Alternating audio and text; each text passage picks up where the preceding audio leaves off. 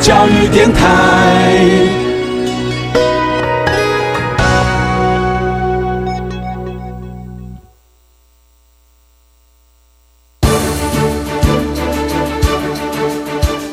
教育电台全国网收听频率：台北、桃园及高屏地区一零一点七，基隆一零零点一，宜兰、彰化、台中、云林一零三点五，新竹、苗栗一零三点九，南投九八点一，嘉义、台南一零七点七，恒春九九点三，花莲一零三点七，玉里一零零点三，台东一零二点九，澎湖九九点一，金门八八点九，马祖九一点五。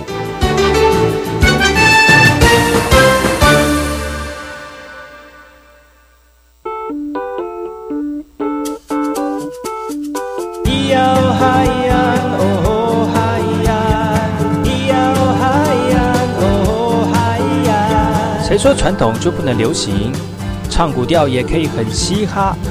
我们来听听部落的声音，接收最新的部落脉动、原住民的讯息、新闻以及最新的流行脉动，只有在把右的后山部落克。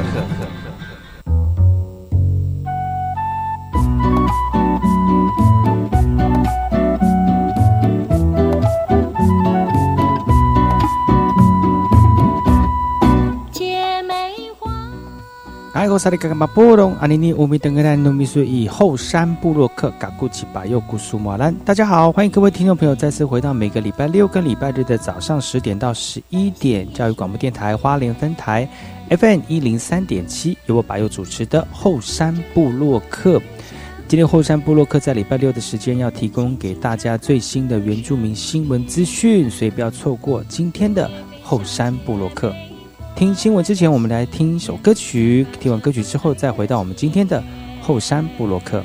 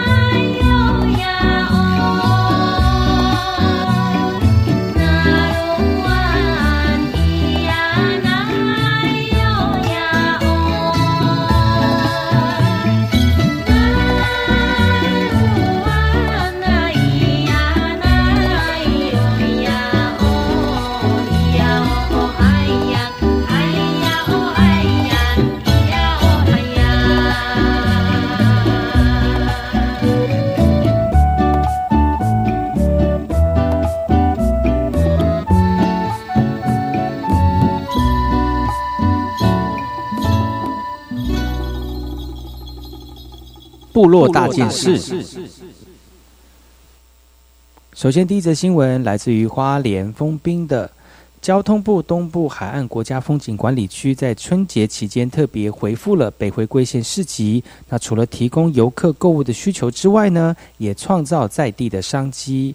不过，在二月二十号春节市集即将到期结束营业，而当地的部落族人希望能够继续设摊来做生意。北回归线春节市集从二月一号为期二十天，足坛经营的部落族人摊商谦虚的说，期间生意还都普通。北回归线春节市集，交通部东部海岸国家风景管理处表示，二十号将会收摊，但在地的族人很期望市集能够继续的营运。一百零四年，东莞处曾依法招标设立北回归线生活市集，并由在地协会得标经营。不过，却发现有摊商以摊位价差转租给其他人经营，导致东莞处终止其经营权，至今不再招商。北回归线是东海岸知名的景点，行经的车辆、游客多数会停住休息。主任期望能够持续设立市集，将可以成为部落带来商机。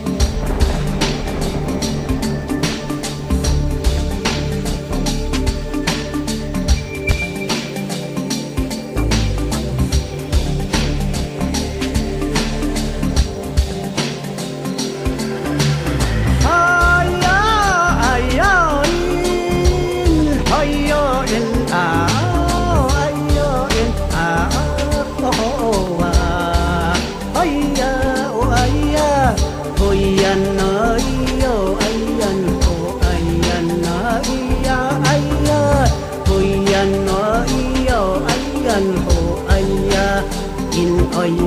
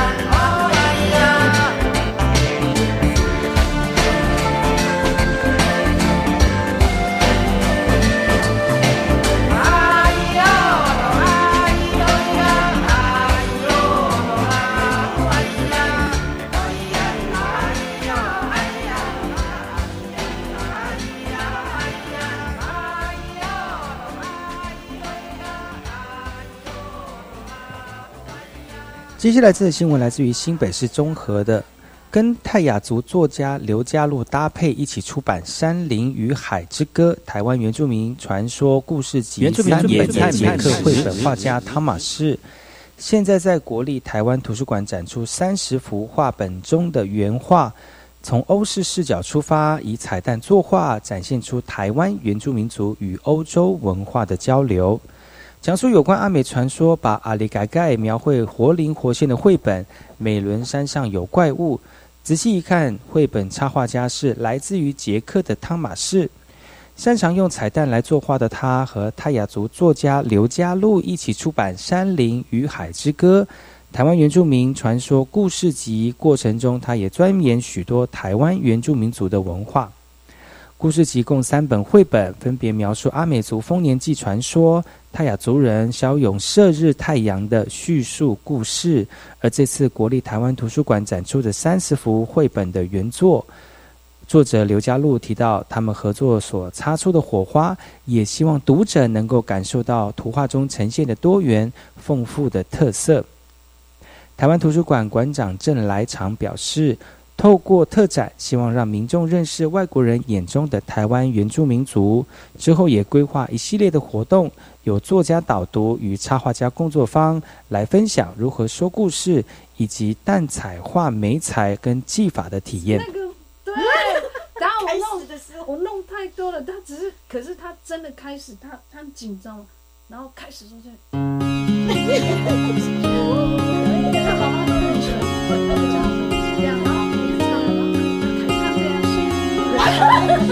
是有三个讲出什么？阿拉木，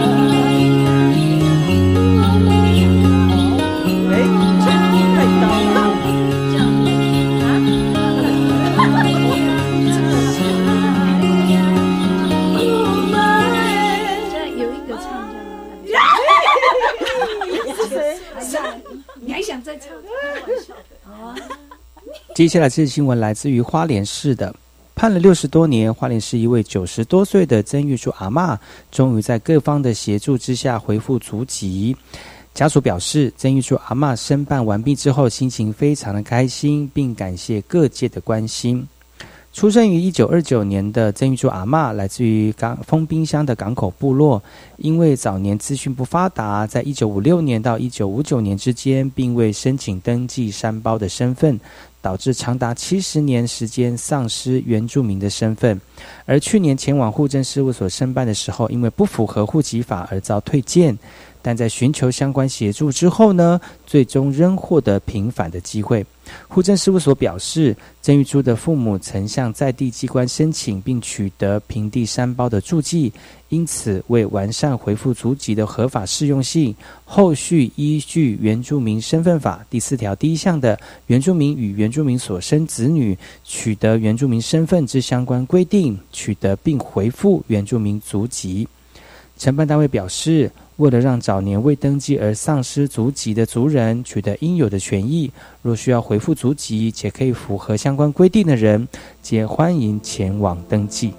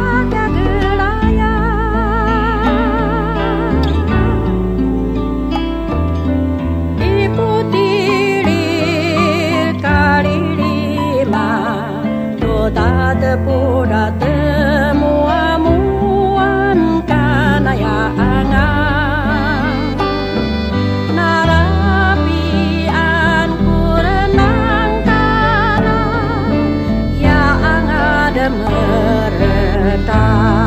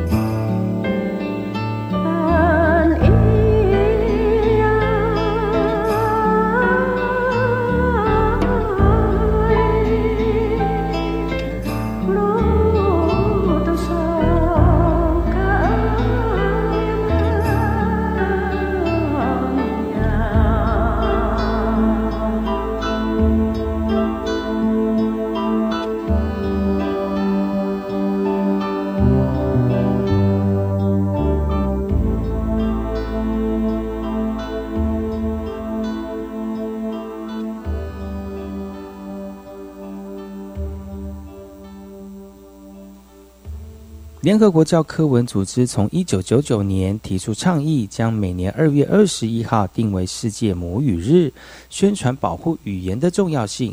国内语发通语发法通过之后呢，原民会依据第六条的规定，协助十六族设立语言推动组织，让族人在族语保存或研究上更能有自主参与执行的机会，包括族语学习、族语师资培训、编辑族语教材等组织任务。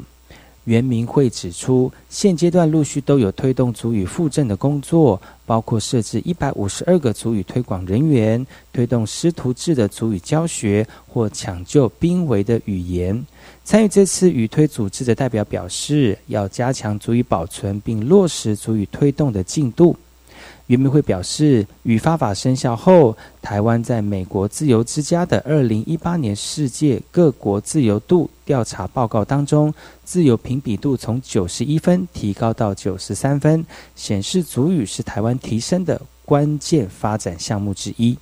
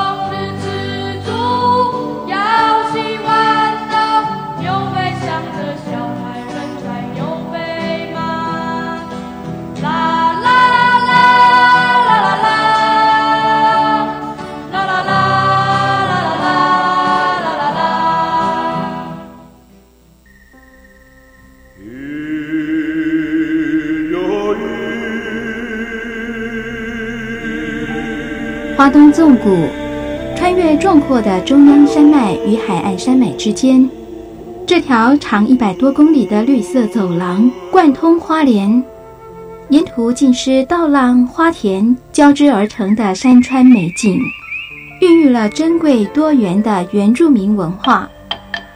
你听，那是泰鲁格族的孩子以木琴歌声来歌颂山林。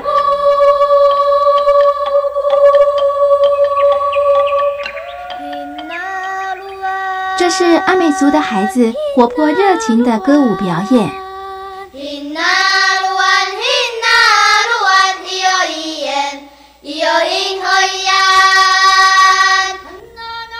还有布农族孩子浑然天成的和音，传唱着古老的歌谣。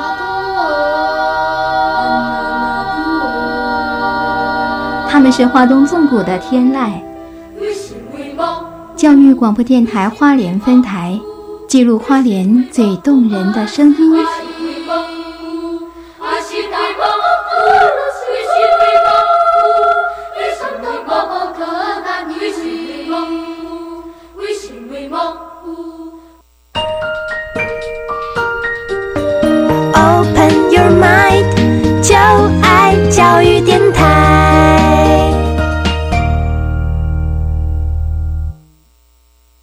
么的水，罗嘎西木啊！大家好，我们是欧开合唱团。您现在收听的是教育电台。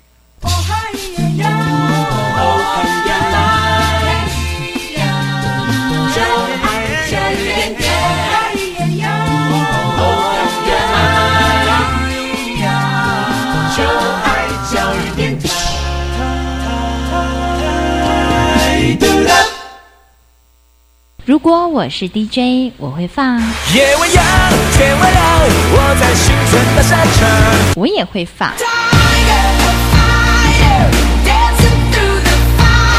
但是我一定会放。收听把右每个礼拜六早上十点的后山部落客，聆听部落年轻活力的讯息，给你原住民音乐不间断，快乐热情 non stop。这则新闻来自于台中和平的推广台中和平区原名特色风味餐餐山国家风景区管理处是办理从产地到餐桌的餐饮计划。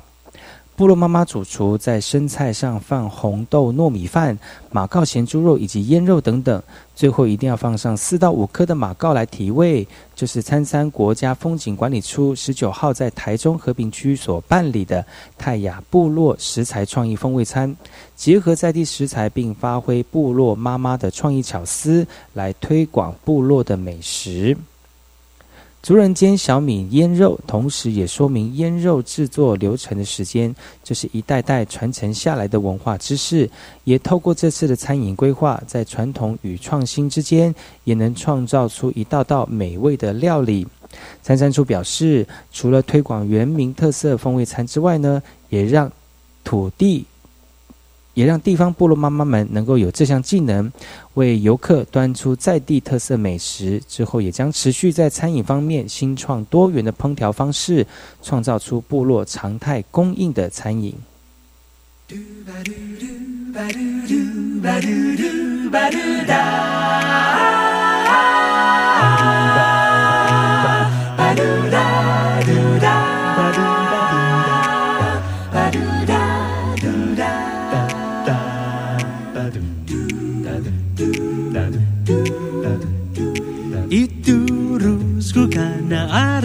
Ariwana Stalia klik sadar Iya ho hayan Iya ho hayan Demavangku karena vitu vitu amarga sahar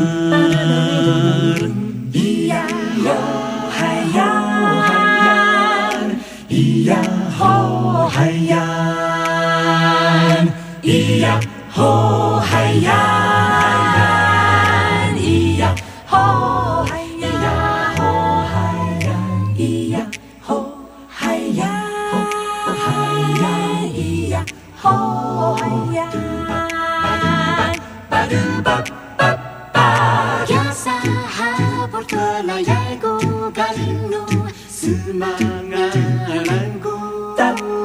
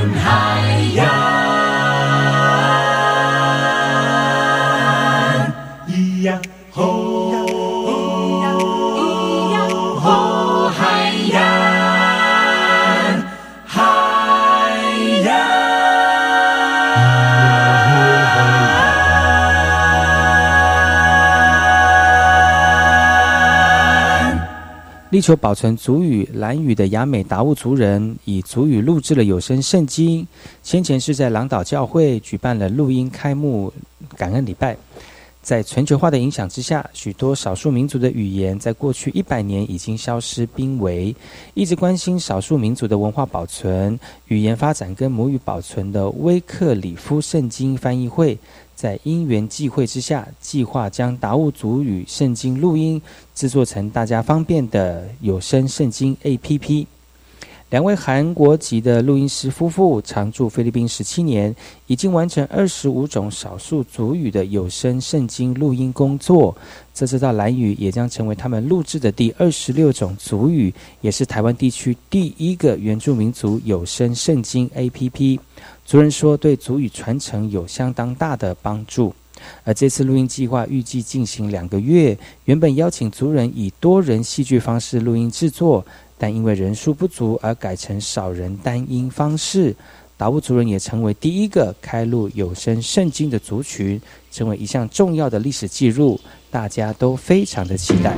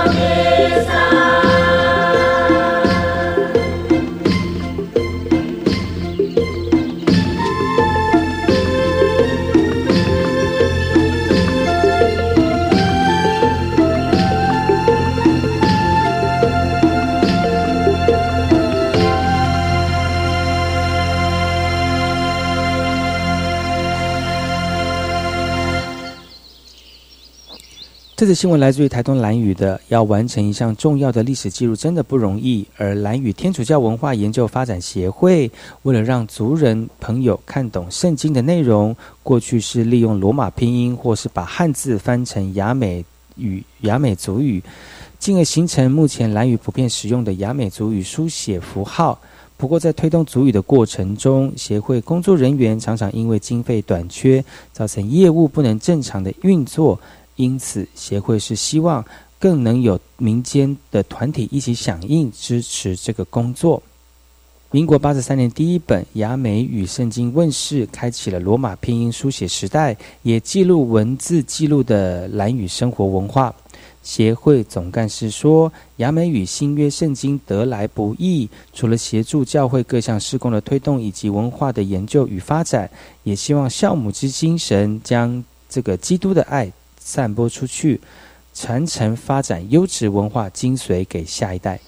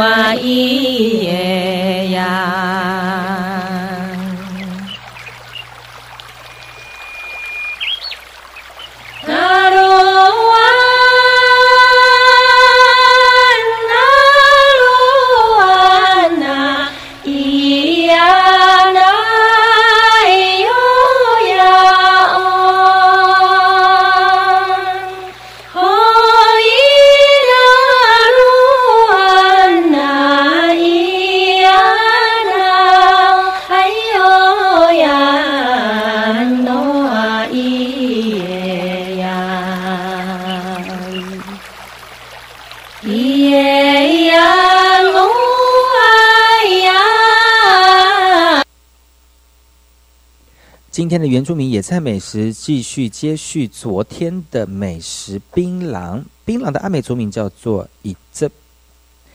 槟榔除了可以果实可以吃之外，还有半天笋跟槟榔花苞可以作为料理的食物。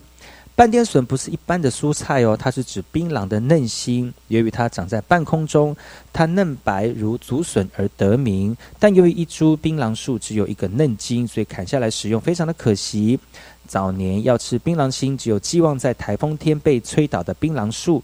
现在呢，大量栽种槟榔，农民会将一些产期缓慢、年老或道路拓宽时砍下来的槟榔植株，从树顶心往下算五十公分的地方砍断，切断新叶，再利用刀切除绿色的外茎，然后保留内层乳白色如竹笋外般的三片嫩茎，即为半天笋。目前半天笋的来源很多，甚至在台北果菜市场都买得到。一般送到菜市场的槟榔心都是买时候才剥，味道非常的甜美。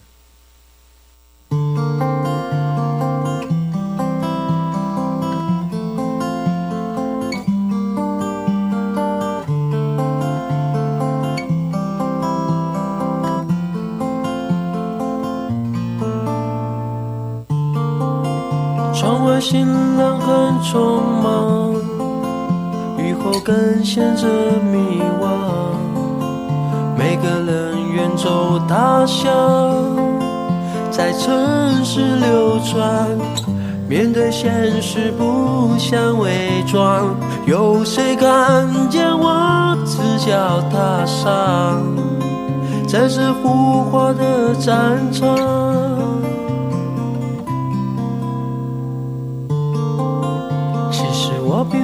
很勇敢，只是表面上坚强。口袋里握着的是理想和彷徨。面对苦难不想沉默，有谁听见我心的呐喊？想狂奔到海洋。每天样追逐，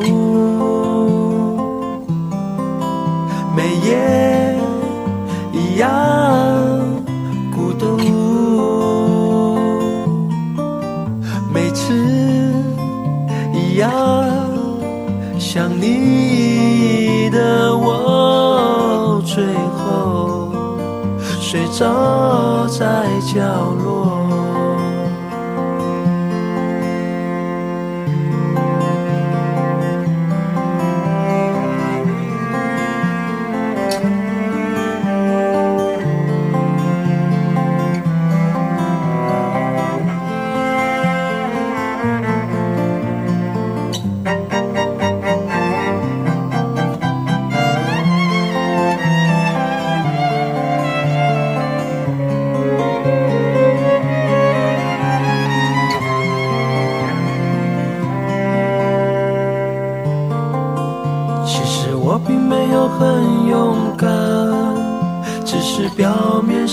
坚强。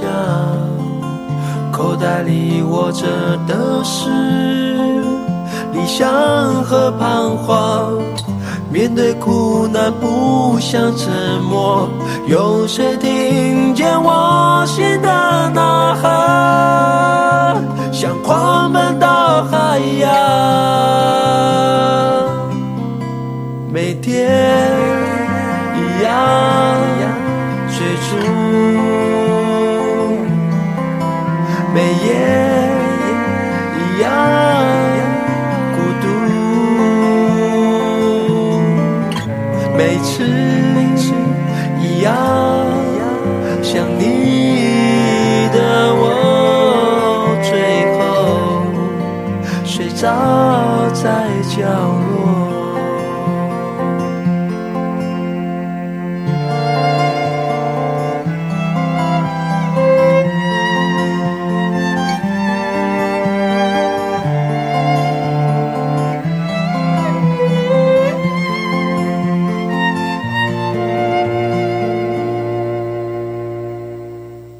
接下来这则新闻来自于台东卑南的。台东卑南族人举办传统祭仪时，都会佩戴传统礼刀，但因受到外来文化的影响，会制作卑南族传统礼刀的人也越来越少了。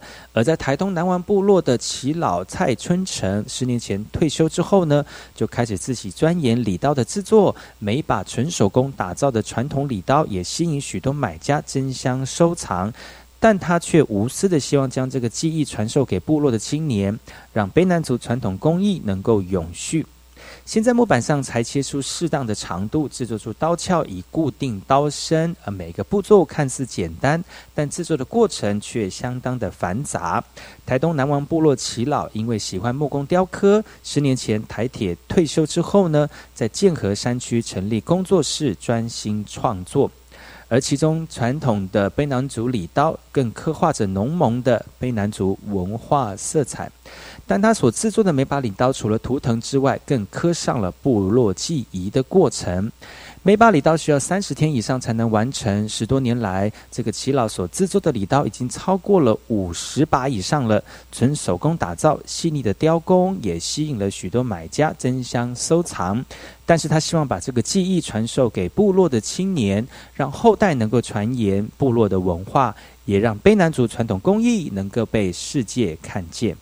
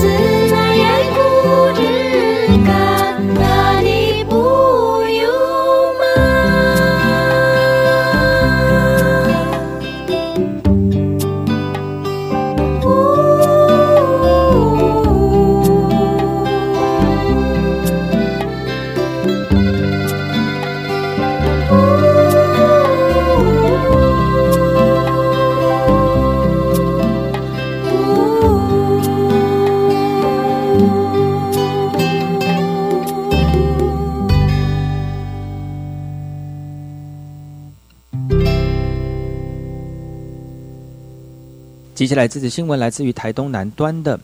爸爸因为离癌，这个让这个年年轻人为了继承家业哦，回到家里面，放弃了在台北的棒球教练的工作，回到家里面当咖啡农夫。